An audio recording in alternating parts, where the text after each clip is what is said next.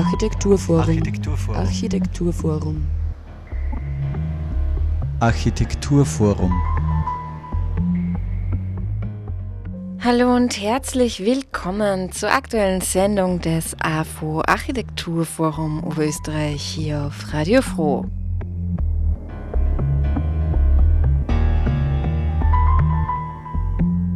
Heute hören wir Neues aus dem Vorstand im AFO, denn das Architekturforum Oberösterreich hat ein neues Vorstandsmitglied zu begrüßen, nämlich Matthias Seifert vom Architekturbüro 1 und wir haben ihn deshalb zum Gespräch für die heutige Sendung getroffen.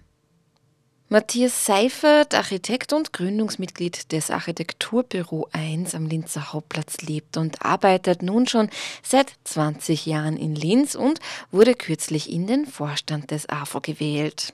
Mit ihm haben wir uns darüber unterhalten, was Linz von Dresden unterscheidet in puncto Bebauungspolitik, warum es mehr öffentliche Räume braucht, was in puncto Verkehr verändert werden könnte in Linz, wie er sich seine Arbeit im Vorstand vorstellt, wie man Architektur Architektur Kindern näher bringen kann und soll und was das AFO Architekturforum Oberösterreich für ihn eigentlich ausmacht. Durch die Sendung führt Sarah Praschak. Hallo und herzlich willkommen.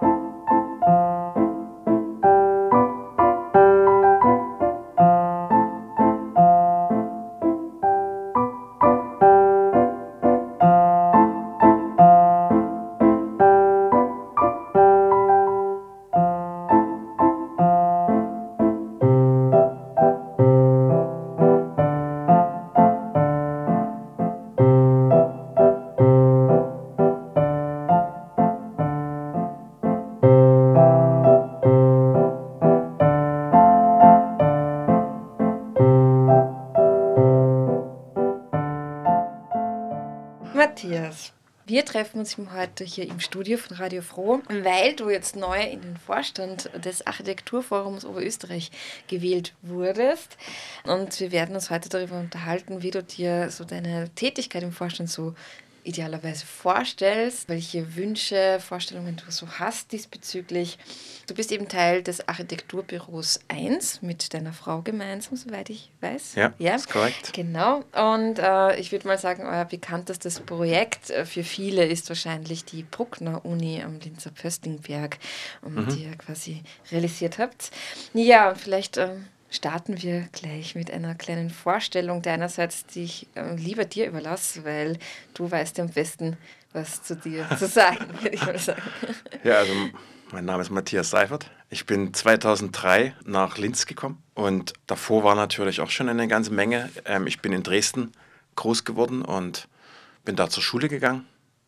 Dann 89 ähm, habe ich in Thüringen in Zollenroda ähm, angefangen, Tischler mit Abitur zu lernen. Und 89 war auch ein wichtiges Jahr für mich. Da war die Wende und die, die DDR ist zu Ende gegangen. Und da war natürlich viel im Umbruch. Die ersten drei Jahre war ich noch in Zörnrode, habe meine Ausbildung zu Ende gemacht und ähm, habe das noch ein bisschen aus der Ferne betrachten können, quasi sozusagen aus so einem kleinen Ort. Habe 92 angefangen in Dresden Bauingenieurwesen zu studieren und 93 angefangen Architektur in Dresden zu studieren ja, und die ersten Jahre waren zurückblickend, es gab keinen Rückwärtsgang, es gab vorwärts auch nur einen Gang und auch nur Vollgas, weil man irgendwie halt die Öffnung, die, die neue Zeit sozusagen irgendwie komplett angehen wollte. Habe dann in viele Auslandsreisen unternommen, in Russland, in ähm, Südamerika, in Indien, in China, überall, wo es einfach nur konnte, möglichst weit weg. Und habe dann auch ein Jahr in Venedig studiert, Erasmus gemacht, war ein Jahr in Zürich in dem Büro, habe da gearbeitet und habe das Ende des Studiums möglichst lang rausgezögert. Bin 2000 fertig geworden, sprich nach acht Jahren. Bauingenieurwesen bis zum Vordiplom und Architektur bis zum Diplom. Bin dann nach Hannover gegangen, ähm, habe dort ein Jahr gearbeitet bei Storch Ehlers Partner. Ich war der einzige Sachse im Büro aus Dresden. Ich hatte hinterher den Verdacht, die haben mich nur eingestellt, weil ich der Einzige war, der die Sprache des Sächsisch verstanden hat. und das war die erst, das erste Jahr in, in Hannover, die Wiege des Hochdeutschen oder das Zentrum des Hochdeutschen, war es für mich nicht so ganz einfach. Ich habe mir das Sächsisch abgewöhnen müssen und das Hochdeutsch angewöhnen müssen. Was jetzt dann seit 2003 in Linz in Österreich viel leichter ist, dass in Österreich das niemand so genau unterscheiden kann, ob das jetzt schon Sächsisch oder noch Hochdeutsch ist, macht es eine Spur leichter an vielen. Ja, und seit 2003 ähm, Linz, die ersten Jahre in, bei Rippel Rippel Architekten, war eine sehr schöne Zeit. Wir haben viel gelernt und habe da meine Frau kennengelernt. Schön. Ja, 20 Jahre Linz.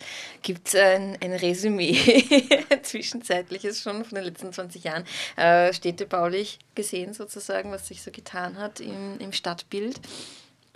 Die ersten Jahre war aus meiner Sicht eine extreme Aufbruchstimmung. Es war kurz vor Linz 09 und in, mit Linz 09 sind wahnsinnig viele Projekte entstanden, die die Stadt sehr, sehr vor, vorwärts gebracht haben nicht nur die Progno-Uni natürlich, die für uns ganz ausschlaggebend war, sondern auch das Schlossmuseum, das neue Musiktheater. Ja, man kann gar nicht aufhören mit aufzählen und es war eine sehr, sehr schöne Stimmung in der Stadt. Und sehr offen. Also zum Beispiel im Gegensatz zu Dresden, da ist es halt eine historische Stadt und ähm, der Architekt hat da, wird da immer ein bisschen mit, ähm, mit Vorsicht betrachtet, dass die moderne Architektur es gibt viel, was in Dresden alt wieder aufgebaut wurde.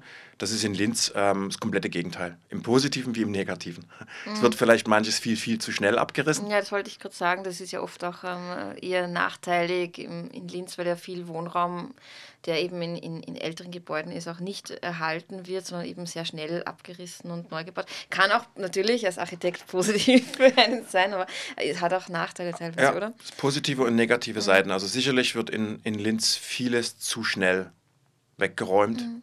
Aber grundsätzlich die Offenheit für Neues mehr gegeben, sozusagen. genau. Mhm. Der Linz ist eine Stadt, die kann sich nicht auf den Sachen ausruhen, die in der Vergangenheit irgendwie waren, sondern muss sich immer wieder neu erfinden. Ja, war ja auch nicht so viel. Ne? Ja, okay. also ähm, ist architektonisch gesehen, in Linz ist es ja gewachsen. Ne? Also, ja, nicht, vor, spät gewachsen. Eben. Ja. Und jetzt dann wächst relativ schnell. Ja, genau. Und das macht natürlich auch was mit der Architektur der Stadt, ne? ja. Und in vielen Umbruchzeiten auch gewachsen. Mhm. Also man sieht sehr viele Teile in der Stadt, die mal 10, 15 Jahre gewachsen sind und dann plötzlich in eine ganz andere Richtung. Aber das Fragmentierte ist irgendwie ganz schön. Ja.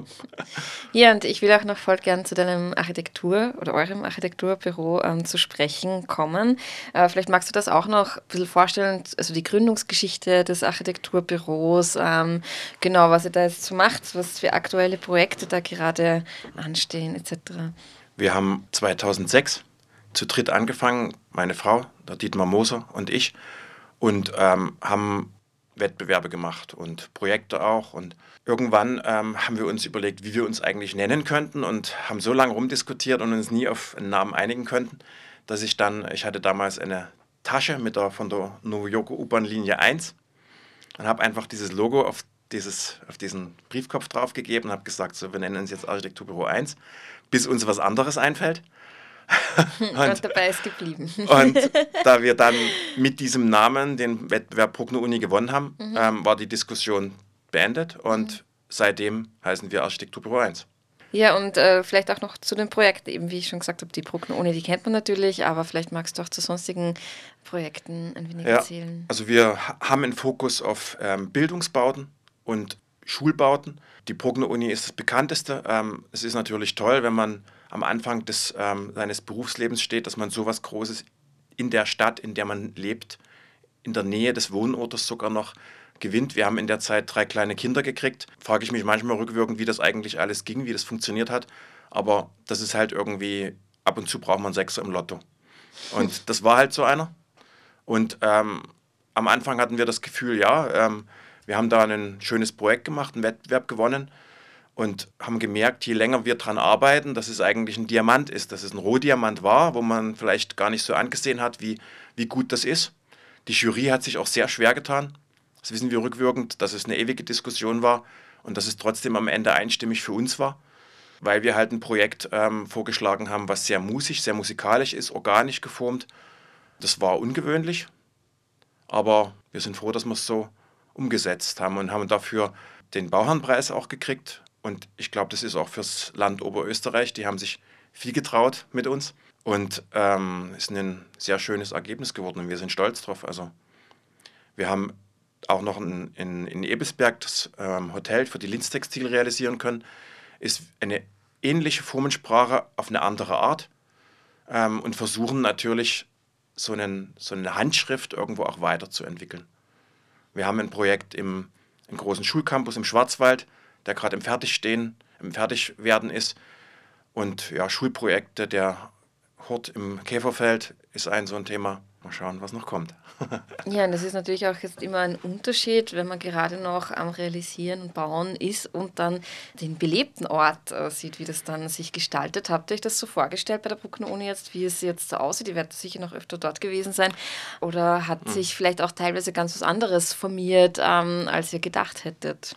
Also es hat sich super entwickelt, das sieht man vor allen Dingen oder hat man in einem Moment erlebt, als Corona war, war die ganze Universität da oben leer. Und wir waren, weil wir in der Nähe wohnen, trotzdem öfters da. Da ist man halt erstmal geschockt und sieht, ähm, wie es ist, wenn eine Universität kein Leben hat. Deshalb sieht man es jetzt mit besonders erfreuten Augen wieder, wenn man das Leben sieht, was jetzt wieder da ist. Oder ein so ein Punkt, der sehr schön war, auch in der Fertigstellung des Gebäudes. Wir haben sehr viele Kunst am Bauprojekte gehabt, die einen Input gegeben haben, mit dem wir nicht gerechnet hatten, aber der durchwegs extrem positiv war. Also das sollte man vielleicht allen Architekten irgendwie nahelegen, dass sie keine Angst davor haben, Teile ihres Gebäudes den Künstlern zu übergeben und ihnen dann auch die Freiheit zu lassen.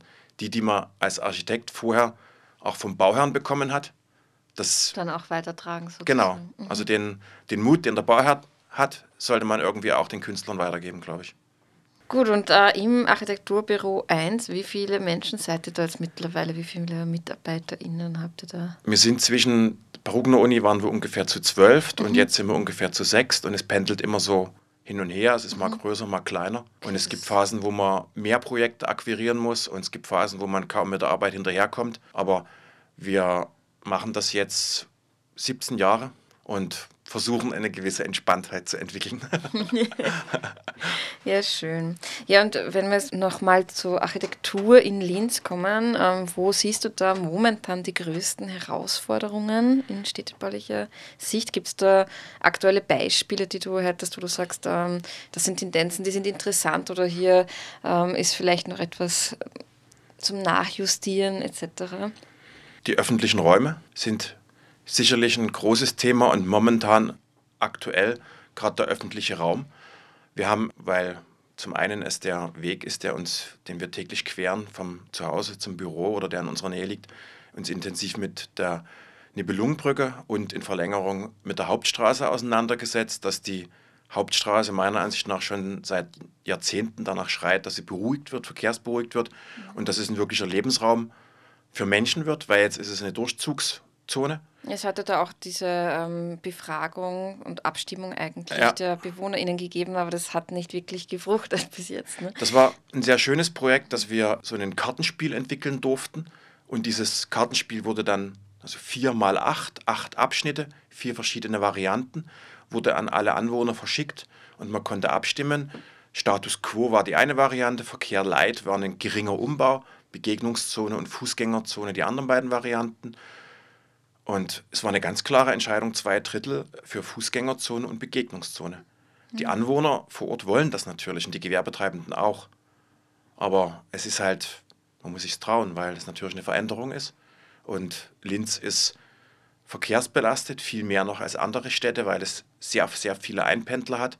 Also das Thema in Linz zu lösen ist natürlich noch schwieriger als woanders.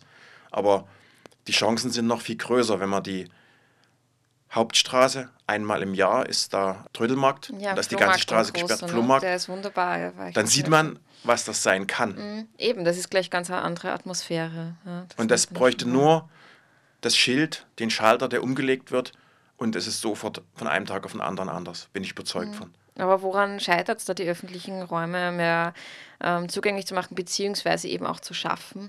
Der Verkehr muss so geleitet werden, dass er das nicht verhindert. Also bei der Hauptstraße zum Beispiel, dass man den Längsverkehr rausnimmt und den Querverkehr fördert. Dass halt Karstraße, Reindelstraße, wer es kennt, zum Beispiel eine Querung wird und weiter oben die nächste Straße in die andere Richtung, das Prinzip Maria-Hilfer-Straße oder auch Landstraße.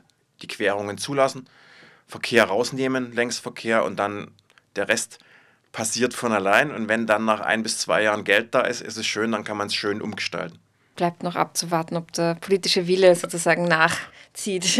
Der kommt. Ja. Ist nur die Frage, wann. Ja. Na gut, vielleicht kommen wir auch noch zum, zum AFO selbst, weil über das wollen wir heute sprechen, über das Architekturforum Oberösterreich. Du hast dich da eben erst beworben als äh, neues Vorstandsmitglied und bist äh, reingewählt worden. Was begeistert dich persönlich am Architekturforum? Wie nimmst du das bis jetzt wahr als Raum eben, der sich sehr intensiv mit Raumgestaltung, mit Architektur, mit Landschaftsarchitektur auch etc. auseinandersetzt und, und das eben einer breiteren Öffentlichkeit versucht ähm, zu vermitteln? Also das AFO war für mich, seitdem ich in Linz bin, so ein Ort, wo wir oft waren. Sicher ausgelöst durch Peter Rippel, bei dem ich die ersten drei Jahre arbeiten durfte und der das AFO Gründungsobmann war. Und er hat uns einmal im Monat mindestens mitgenommen. Musstet. Am Anfang vielleicht mussten, aber eigentlich ähm, dann auch wollten. Und ähm, es war halt toll, weil es gab so ganz viele Werkvorträge und es war bis alle Sitze waren besetzt. Man hat hinten stehen müssen. Und das war eine tolle Stimmung und Situation und es wäre schön, das auch wieder sozusagen in, in, die, in so eine Richtung wieder mit zu entwickeln. Und ein Punkt, der sozusagen mich speziell interessieren würde, wäre, wir haben Architekturvermittlung für Kinder an Schulen gemacht. Das letzte Jahr in zwei verschiedenen Programmen. Und das sind sehr schöne Formate und ich glaube, die Kinder und Jugendlichen haben das gut aufgenommen und die müsste man noch viel stärker, als es jetzt ist, einbinden in Architekturvermittlung. Mhm, Und wie würdest du das ähm, angehen? Wir sind zum Beispiel jetzt konkret unter dem Namen Technik bewegt von der Architektenkammer in Schulen gefahren, haben da über Architektur grob gesprochen, haben mit ihnen kleine ähm, Versuche gemacht, Raumversuche, Raumkonstellationen aufgebaut. Und das wäre, glaube ich, wenn man es im AFO, auch in dem Ort AFO ansiedelt, dass die Kinder vom Umland dahin gebracht werden und das AFO früh kennenlernen als Ort der Architektur, wäre toll. Und es ist auch für die Architekten, die das machen, eine Bereicherung, weil zum Beispiel wir planen Schulen und haben, sehen es immer aus der Architektensicht. Und wenn man es dann mal aus der anderen, aus der Kindersicht sieht, ist es ja, sehr befruchtend und man nimmt auch selber neue Ideen mit. Ja, es sind aber so Ausstellungen, die momentan im Architekturforum zu sehen sind, vielleicht für Kinder im Volksschulalter etwas abstrakt noch oder so oder noch nicht so greifbar. Gibt es da äh, konkrete Konzepte, die du im Kopf hast, wie man eben Architektur wirklich auch kleineren Kindern zugänglich macht, in den Räumlichkeiten auch des Ja, man, ey, man muss die Sachen anpassen. Also ähm, es gibt zum Beispiel dieses Konzept, dass man anhand ähm, kleines Modell baut mit Streichholzschachteln, einem, Menschen, einem kleinen Menschen als Maßstabsbildner, dazu ähm, Papier austeilt, dass sie die Situation, die Grundrisse sich aufzeichnen und anschließend wird das in großen Kisten nachgebaut, dass die Kinder auch den Raum erleben, was hier eigentlich ist. Also geschlossen, ist es ein sich öffnender Raum, das wäre im AFO, glaube ich, gut, weil es gibt da große Räume, wo man die Sachen flexibel wegräumen, wieder hinräumen kann. Und es ist auch für die Kinder ein Ort, wo sie aus ihrem Schulalltag rauskommen. Es ist auch gut für Kinder in eine Ausstellung durchzugehen, zumindest, die sie nicht komplett zu 100% verstehen. Aber Prägt man trotzdem, ne? Genau. Also klar, man versteht ja. nicht Mhm. die meisten Sachen wahrscheinlich nicht auf den ersten Blick, sondern es braucht ein bisschen. Es arbeitet weiter. Genau. Es wäre auch spannend, denke ich mal, oder hast du vielleicht auch schon drüber nachgedacht, äh, den Platz vorm AFO, diesem roten Platz, Herbert-Bayer-Platz, kann man ja sicher auch äh, bespielen in, in solchen Formaten mit Ja. Kindern draußen. Ne? Jetzt zu der Zeit Jetzt bei dem Wetter ist wäre es gerade schwierig. Ich meine, jetzt zu Frühling, wenn, wenn mehr Schnee kommt, kann man vielleicht Schnee-Iglus Ja. kann man Iglus bauen, aber jetzt im, im Sommer wäre es sicher ganz toll, dass man vielleicht sogar die, die Anwohner irgendwie animieren kann, sich dafür zu interessieren, zu Ja. schauen. auch die Kinder aus der Umgebung vielleicht Mhm. Ja, mit einbinden. genau. Ja, Mhm. spannend.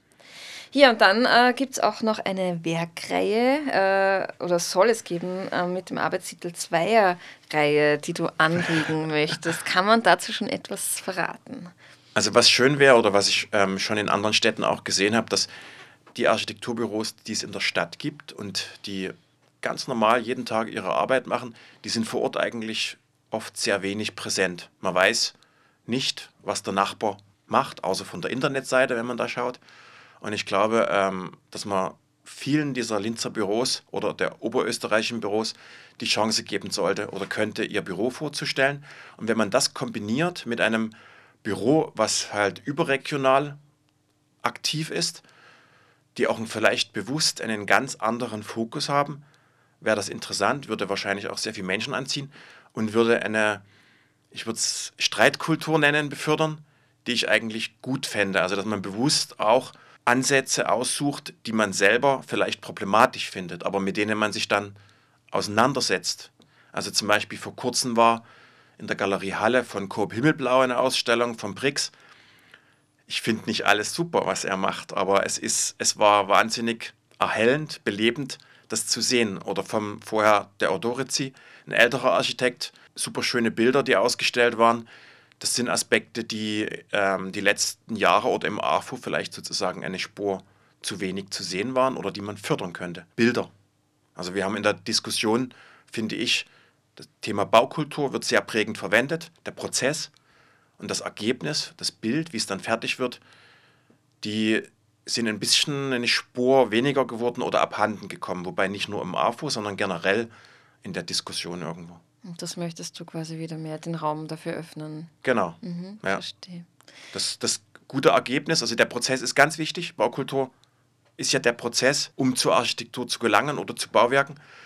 Und das Ergebnis sollte man nicht aus dem Blick halten. Das ist wie wenn ein Tischler eine neue Werkstatt hat und die ganze Zeit über seine Lüftung und seine neuen Geräte redet, aber am Ende den Tisch nicht mehr herzeigt, den er baut.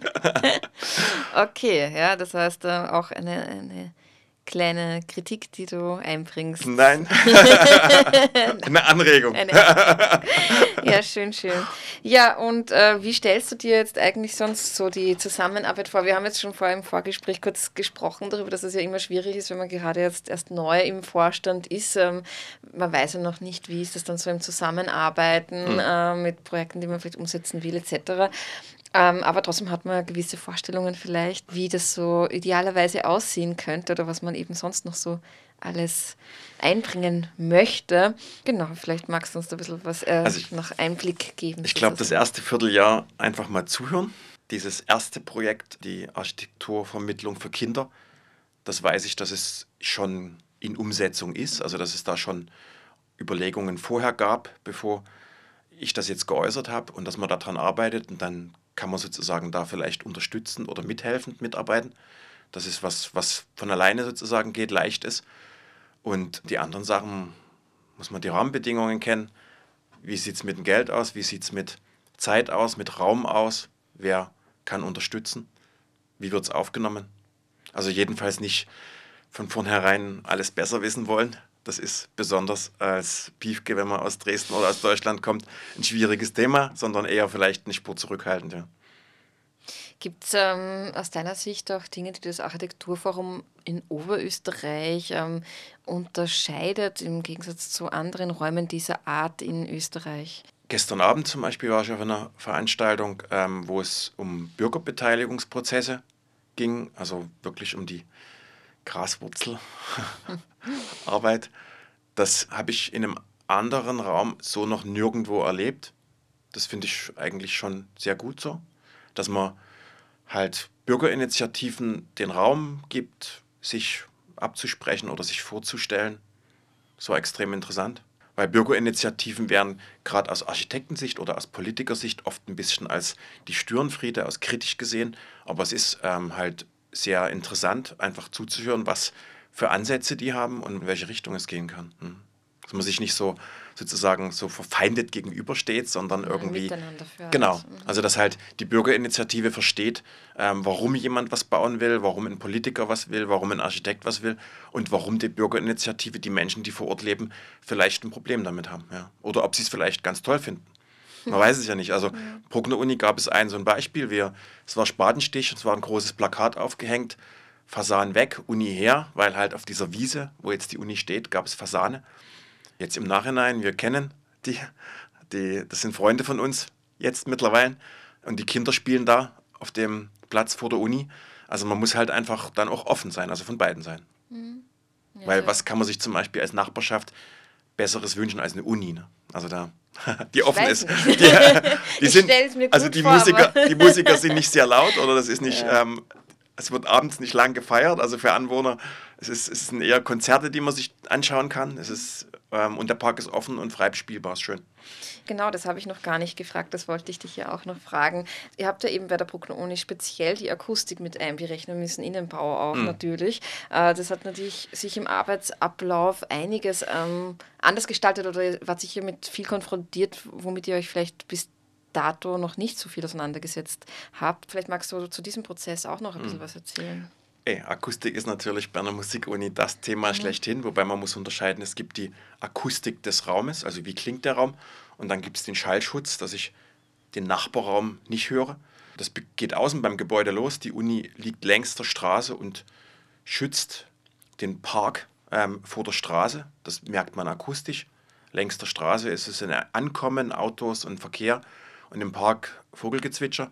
Und das ist innen drin an der Uni, zieht sich das durch, jeder Raum für sich. Der Schallschutz, wir haben Test, Testwände gebaut und Räume und dann wurde im Nachbarraum eine Fanfare gespielt. Das ist das Lauteste, was die Musiker schaffen. Und man hat dann im Nachbarraum gehört, okay, der, die Schallschutzanforderung ist die richtige für uns. Natürlich war es hier auch vonnöten, mit erfahrenen Akustikern sozusagen zusammenzuarbeiten.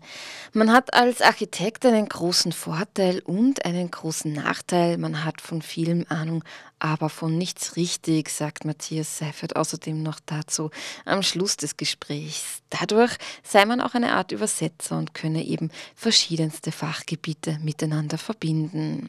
Es gehe darum, die verschiedensten Meinungen zu einer Lösung zusammenzubringen, ohne daran zu verzweifeln. Keine leichte Aufgabe also, aber auf jeden Fall ein hehres Ziel, das Matthias Seifert hier äußert. Wir wünschen ihm natürlich eine schöne Zeit im Vorstand des AFO Architekturforum Oberösterreich und auch bei seinen weiteren Projekten und Vorhaben. Und wir kommen jetzt zum Schluss der Sendung noch wie immer zu den nächsten Veranstaltungen im AFO. Heute, also am 7.2.2023, findet die Eröffnung statt einer Ausstellung im AFO ab 19 Uhr und zwar zum Bauherrenpreis, welcher auch schon erwähnt wurde kurz in der Sendung und zwar fürs Jahr natürlich 2022. Es werden ausgewählte BauherrInnen und NutzervertreterInnen begrüßt. Die Ausstellung ist dann zu sehen noch bis 3.3.2023, immer mittwochs bis freitags. Der nächste Baukulturstammtisch steht auch vor der Tür und zwar am 1. März ab 18 Uhr im AFO. Die Beschäftigung mit der Linzer Stadtstrategie 2022 entwickelt sich zu einer Serie. Gemeinsam mit Stadtrat Dietmar Brammer und Stadtentwicklungsdirektor Hans-Martin Neumann wird in die Zukunft der Stadt geblickt gemeinsam. Am Tag darauf gibt es ab 19 Uhr Werkvorträge zu Local Heroes zu hören. Regionale Architekturschaffende und ihr Werk stehen im Fokus dieser von der Zentral Nationalvereinigung der ArchitektInnen in Oberösterreich initiierten Vortragsreihe. Ja, wer Näheres wissen möchte noch zu den kommenden Veranstaltungen, kann sich das natürlich noch zu Gemüte führen unter afo.at und wir hören uns hoffentlich nächstes Monat wieder. Die Sendung des Architekturforums Oberösterreich auf Radio Froh ist jeden ersten Dienstag im Monat ab 17 Uhr hier auf Radio Froh zu hören. Es bedankt sich fürs Zuhören und wünscht einen wunderbaren weiteren Tag Sarah Mobraschak.